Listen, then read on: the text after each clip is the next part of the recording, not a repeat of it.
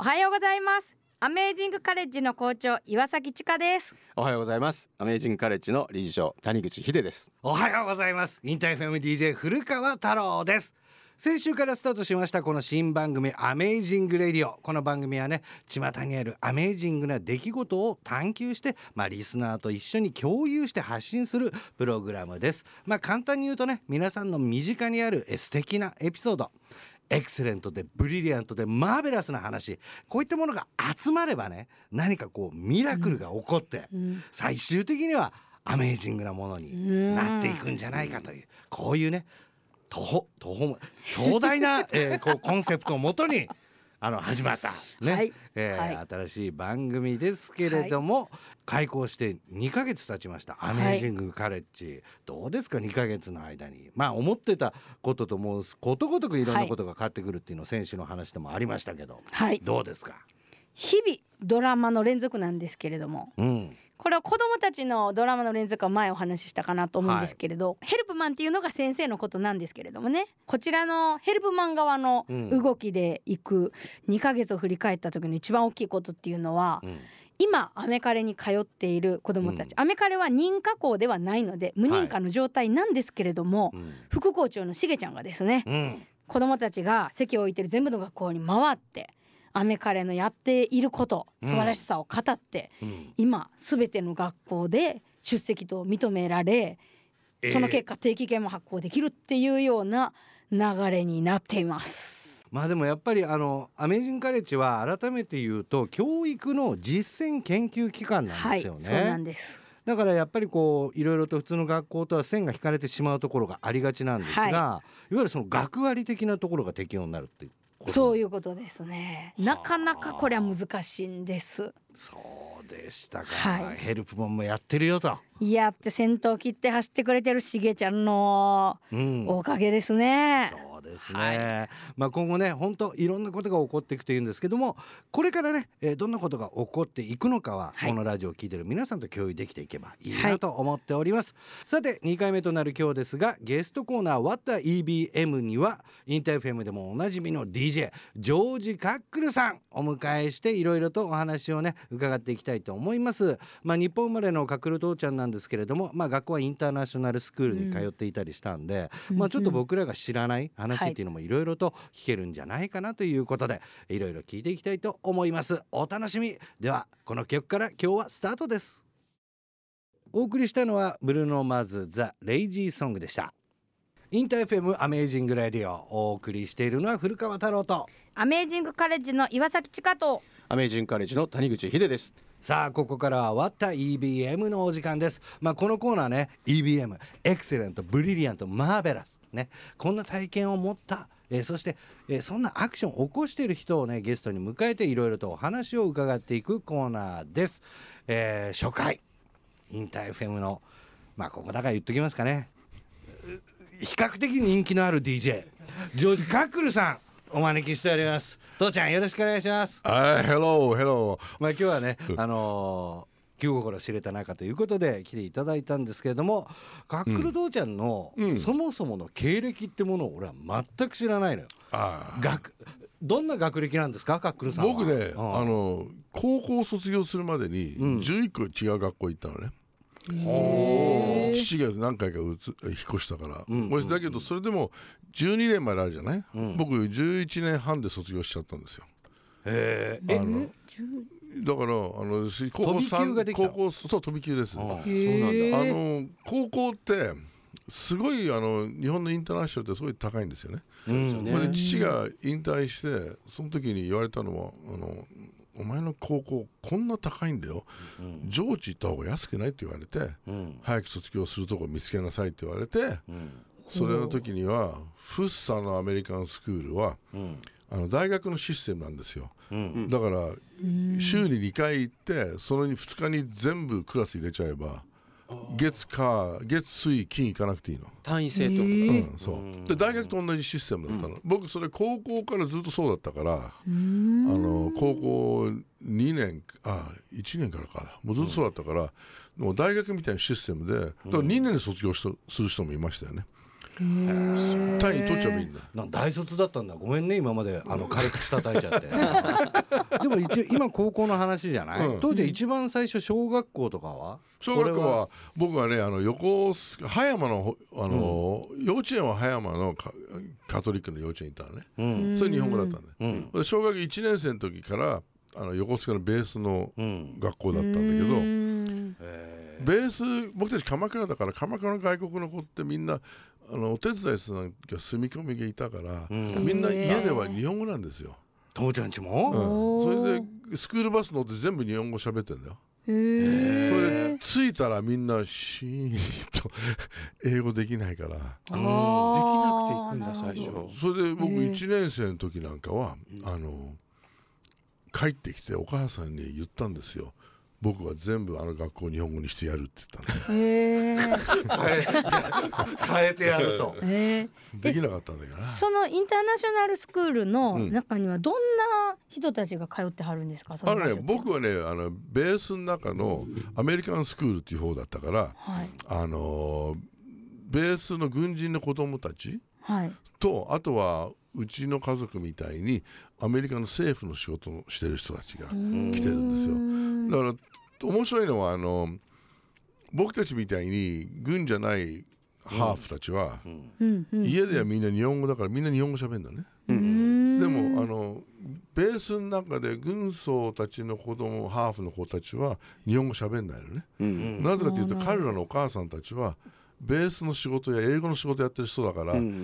英語できんだよ。あでー僕たちみたいに鎌倉のハーフお母さん英語できないから、だから日本語になっちゃうね。へー。それでずっと日本語で行ってあのそういうと面白いのはずっと小学校行ってると日本語で考えてるんじゃないですか。あもともとのね。確かに確かに。そし頭がね。そしてあのアメリカ人は英語で考えてる人ってどういうふうに考えてるのかなと思ったことがあったよ。おー。1年生2年生。一年生環境的に早いね。やっぱりそうだよね。それで次のその覚えてる瞬間は小学4年生の時には立川っていうベースの中に一回住んだの、うん。その時にある日あ俺英語で考えてるってその瞬間今でも覚えてますよ。へえである日急に変わったの。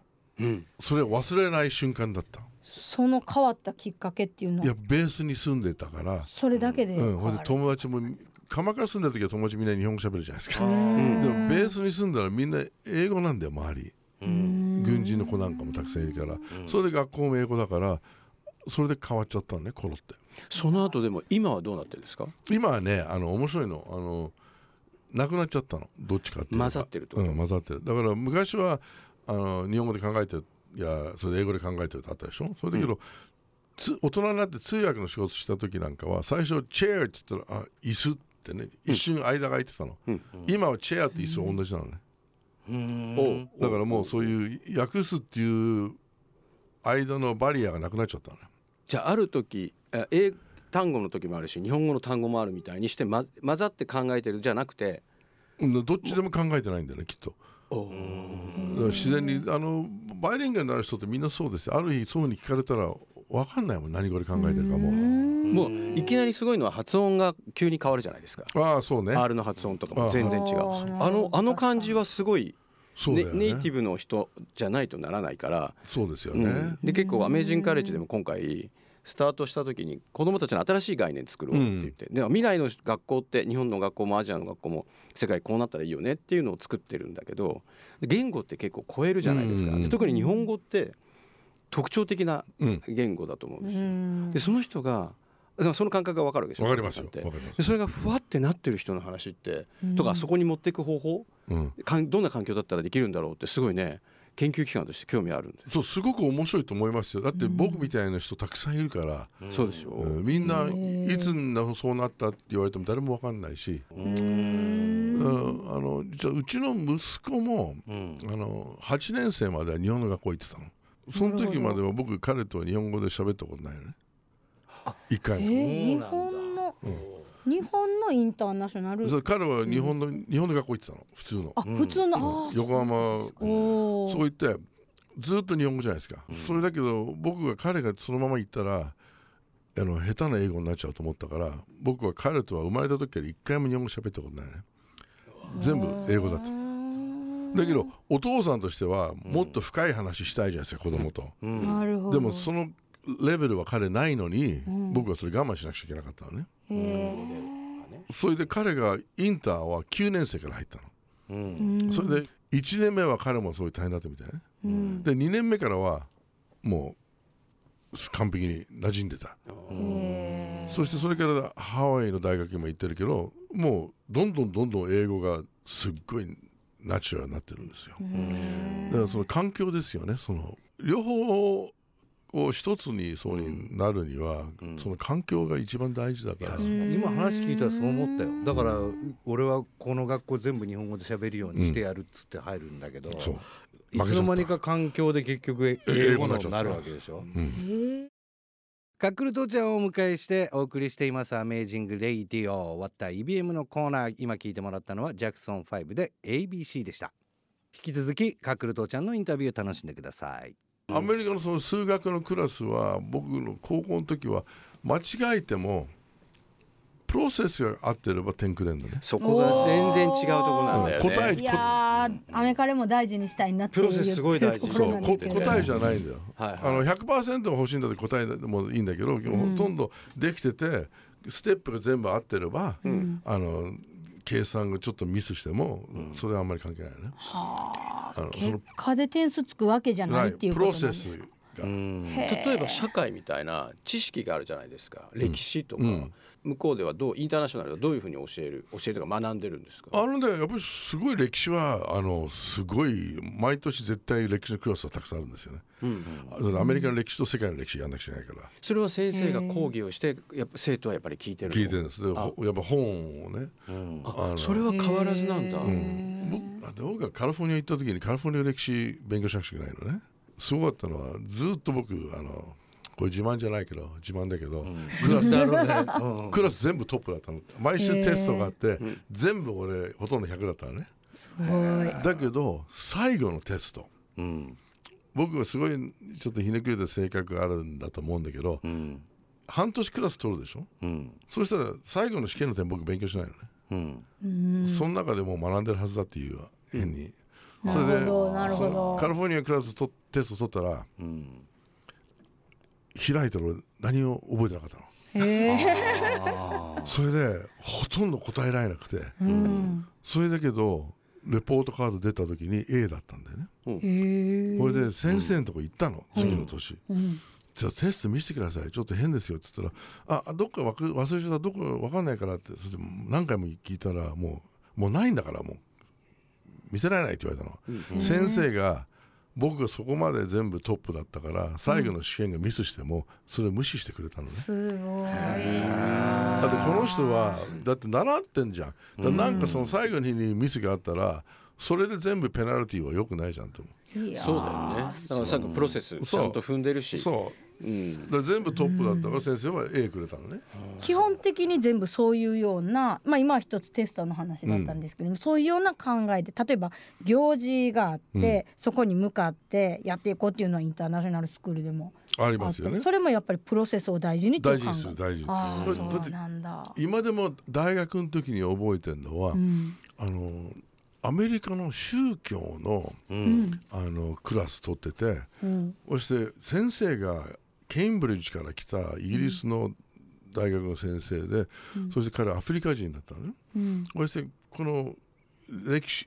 宗教のも一時アメリカでわーって盛り上がった時あるのねクリスチャンのカルトみたいの、その本を勉強してて僕はレポートにあの論文書かなくちゃいけないでしょ、その時にあのこれは麻薬中毒の人と同じ気持ちでワイワイ言ってるって書いてあるね。